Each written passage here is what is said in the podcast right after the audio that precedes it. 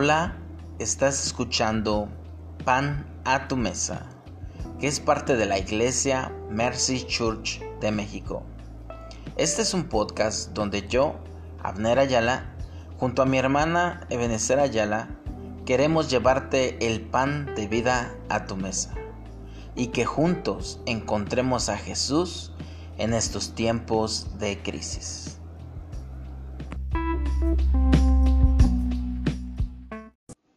Mercy es misericordia. Mercy es lo que necesito, pues siempre fallo. Mercy es lo que Dios me da, pues Él es bueno. Mercy es lo que Él me pide que dé, pues todo la merecen y todo la necesitan. Pero mercy es lo que no tengo, mas se lo pido a Él. Señor, ten misericordia de mí ten misericordia de mi familia y de mi iglesia. Señor Jesús, ten misericordia de mí, porque soy un pecador. Amén.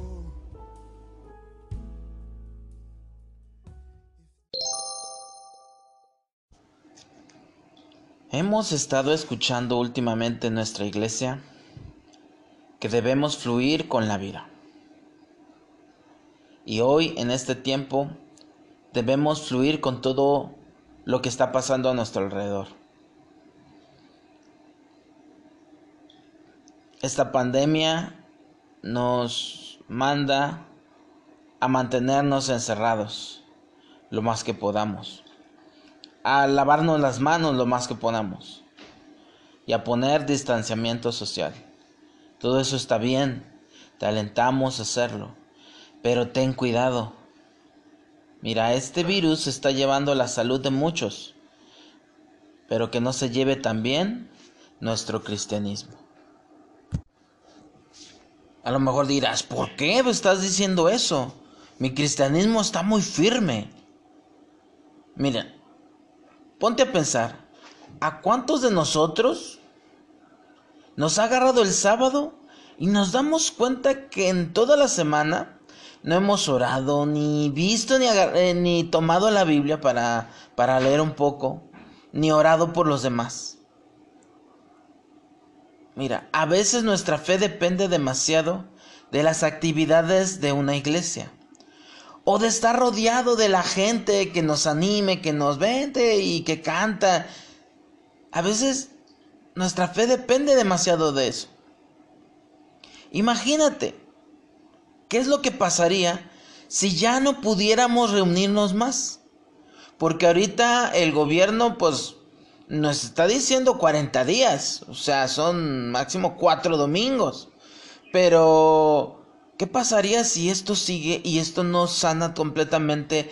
Y dices, no, no, van a mantenerse a raya y es una forma de, de aislarnos también. ¿Vas a dejar de ser cristiano? ¿Vas a dejar de ser cristiano porque ya no vas a una iglesia y ya no te reúnes? ¿Qué es lo que nos hace cristianos? ¿Ir a una bodega a cantar coritos? No.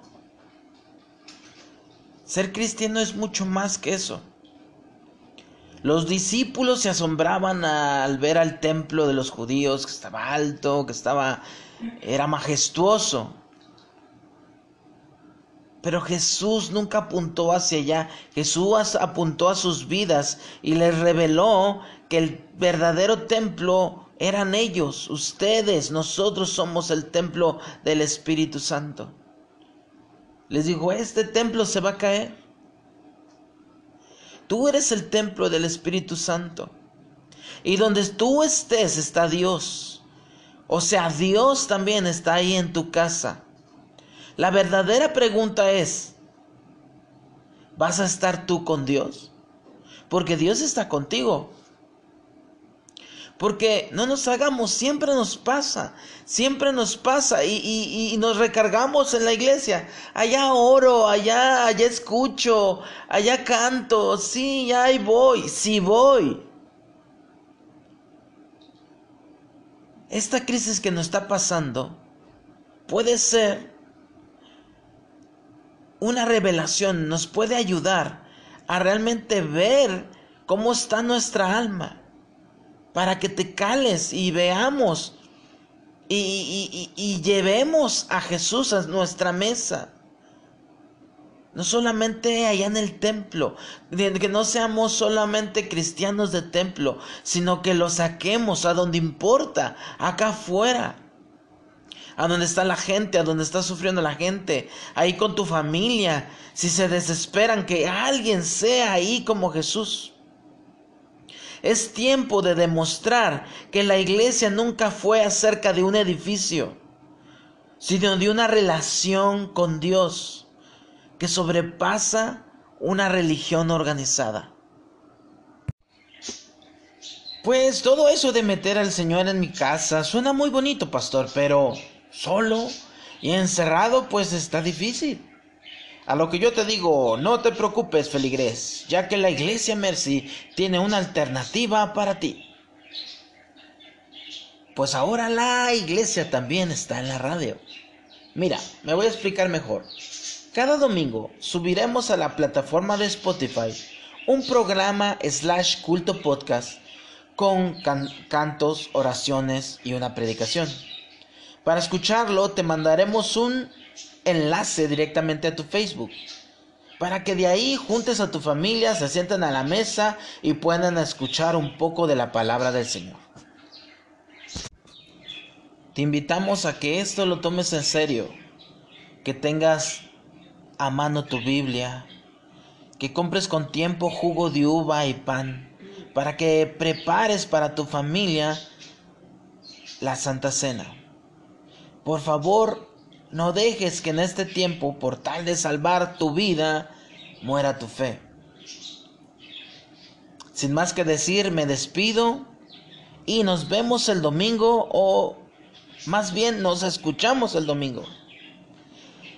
Te dejo con estas hermosas palabras de ánimo del conferencista y escritor Daniel Javid. Que seas bendecido.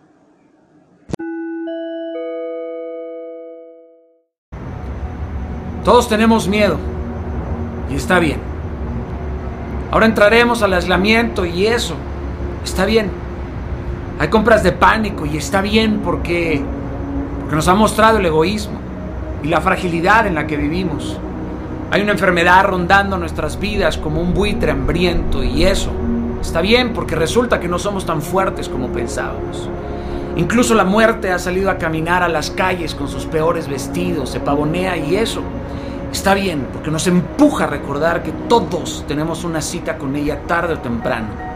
Hay silencio en las calles y eso está bien porque por fin el ruido ha disminuido y con ello Hemos regresado a escuchar a los demás, pero sobre todo está la oportunidad de escucharnos a nosotros mismos y así escuchar también la voz de Dios.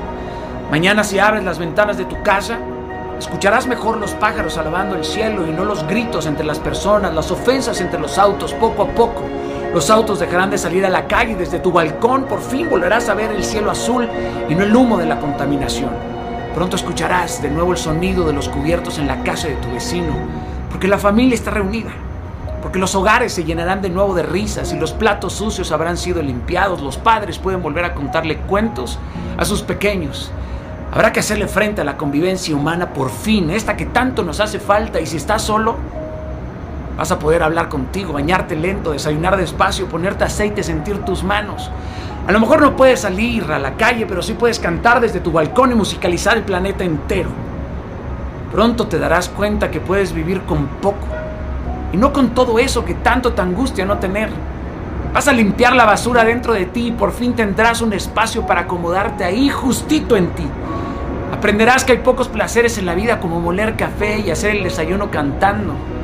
Pronto recordaremos que nuestro mundo es abundante y descubriremos que la enfermedad es nuestra actitud de vacío y eso está bien, porque si queremos, tan solo si queremos, pronto la bondad retomará el control de la humanidad y todos buscaremos ofrecer consuelo dar comida.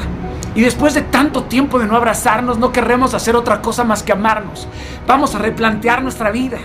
Vamos a querer que nuestra vida le sirva a los cansados, a los angustiados y desamparados. El mundo entero podría decidir hoy dejar de gritarse, de odiarse, nos vamos a ver forzados a perdonarnos porque nos hemos dado cuenta que todos nos necesitamos. Pronto nos vamos a reunir para accionar y reflexionar sobre esta obsesión con la velocidad que nos tiene a todos a punto de un infarto espiritual. Es hora de enfocarnos en lo que realmente importa. Ya no estar enfocados en las causas finitas, sino un poco más ocupados en las causas eternas. Y si queremos, podremos dejar las pasiones insanas a un lado. Las discrepancias podrían ser puentes y no acantilados. Ha llegado el momento de cooperar, queridos, y no solo de competir, de ser más que una simple sociedad, mejor un colectivo integral. Mañana el mundo podría despertarse con una mejor realidad, una nueva mirada que mejore la visión de todos los integrantes del planeta. Le podríamos hacer frente al mal. Juntos sí podemos. Ya no solo estaríamos reunidos, sino también unidos. Este nuevo corazón nos permitiría en verdad sentir el peso del dolor de los olvidados. Nos sacudiría hasta las entrañas y nos permitiría usar los zapatos de quienes hace tanto tiempo ignoramos y menospreciamos. Nos haría de nuevo humanos. Veríamos el suicidio en la mirada de un amigo antes de que él accionara.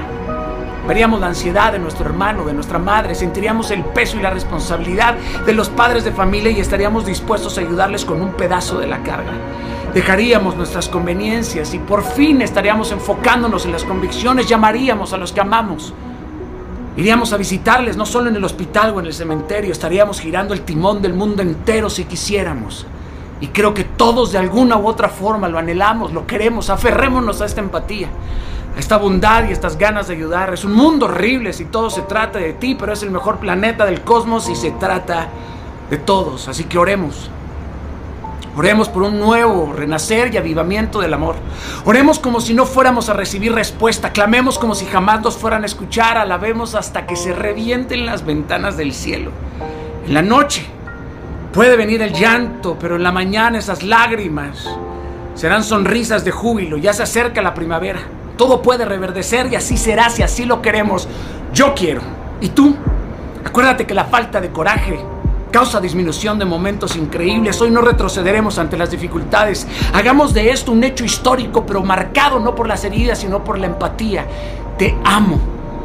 Te amo sin importar de dónde seas, sin importar qué ideología tengas, qué religión o postura política defiendas. Te amo. Simplemente te amo porque la bondad vive en tus ojos, yo la he visto, querido. Este dolor no puede ser estéril. Debemos salir de esto mejorados y así lo haremos, así lo haremos. Estoy seguro, porque el mal nos ha puesto de rodillas, pero olvidó que justo de rodillas es la mejor posición de ataque que tiene el ser humano. Haremos temblar al mal uniéndonos en amor.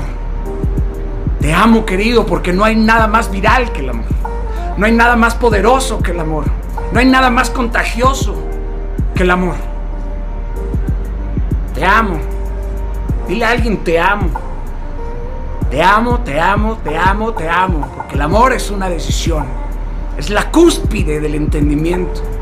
Aunque nos aterra porque no lo sabemos manejar a nuestro antojo. Pero por eso decido amarte. Corro el riesgo de amarte. Vamos a contrarrestar esta balanza. Vamos a reequilibrarnos. Es una gran oportunidad. Te amo.